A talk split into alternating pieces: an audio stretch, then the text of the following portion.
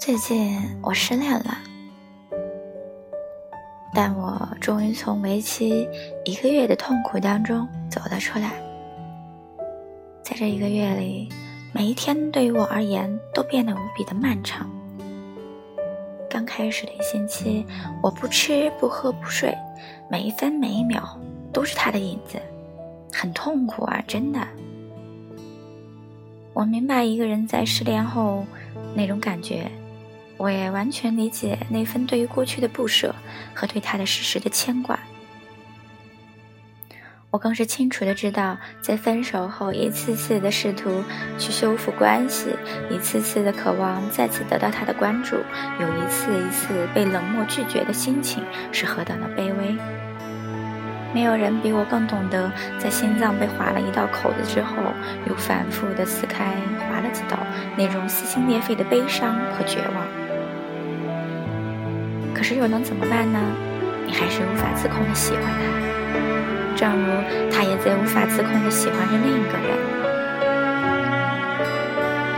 但是最近我理解了一些事情：如果过去的伤痛能够教给我们任何智慧，如果在爱情中有任何事情是可以确定的话，那就是除了我们自己以外，我们将永远不可能拥有另一个。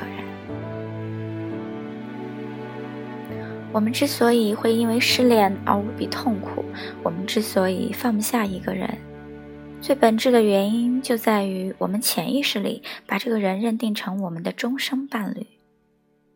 所以，我们无比的渴求能够再次拥有这个人，即便我们知道没有复合的可能了，但还是会欺骗自己还有机会。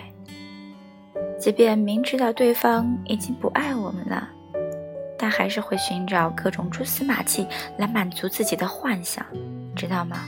那只是你的幻想而已，并且我们潜意识里的定义，它就是我们的终生伴侣，只在暗示着，一旦你失去这一个人，这将成为你一生中最大的遗憾，并且你的未来将因为缺少这个人的陪伴而很不快乐，于是你就会被一种巨大的恐慌所笼罩着。